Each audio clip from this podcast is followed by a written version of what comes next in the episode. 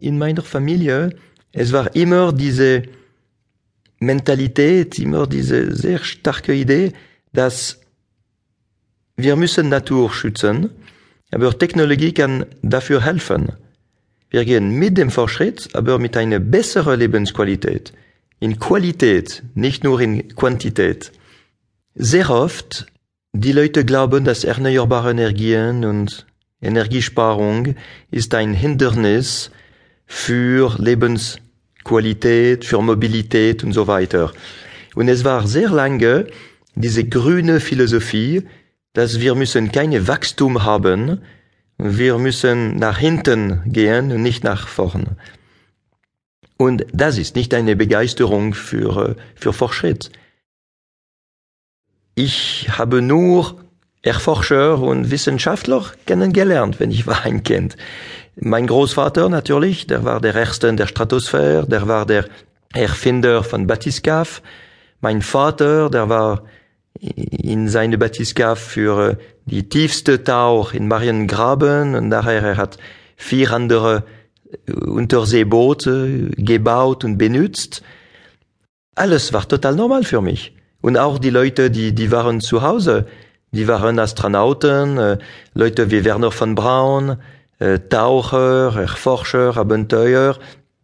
Alle diese Leute kamen zu Hause und ich habe unglaublich wunderbare Geschichte gehört. Aber für mich, das war total normal. Es war meine Kindheit und ich hatte nur das erlebt.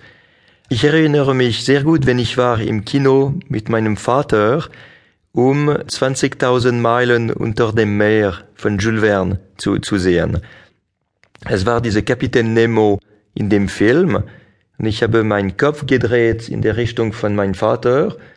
Ich habe gedacht, ich habe auch ein Kapitän Nemo zu Hause und ich war sieben Jahre alt. Alles das war total normal.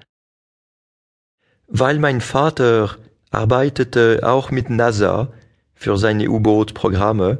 Er hat Einladungen erhalten für, für alle Starten von äh, Apollo 7 bis Apollo 12 und ich bin immer dabei gewesen. Und als Kind, das war unglaublich interessant. Ich habe diese Astronauten kennengelernt, äh, die waren die Helden von dieser Zeit und für mich, sie waren normale Leute.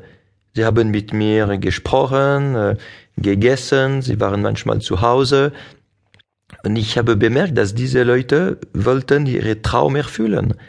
Sie wollten ihre Herausforderung erreichen.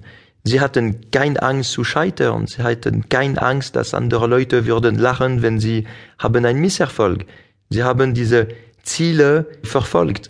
Und ich habe damals gedacht, ich möchte dieses Leben auch haben.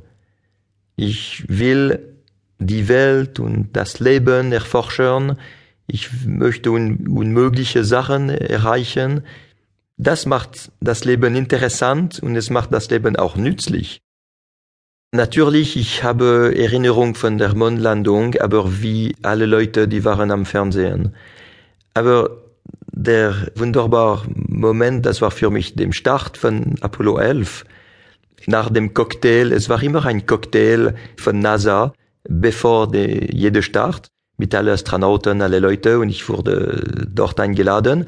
Und dann Werner von Braun hat mir gesagt, ah, du kannst vielleicht mit mir in mein Hotel kommen, so du kannst morgen mit meinem Sohn äh, gehen für, für den Start.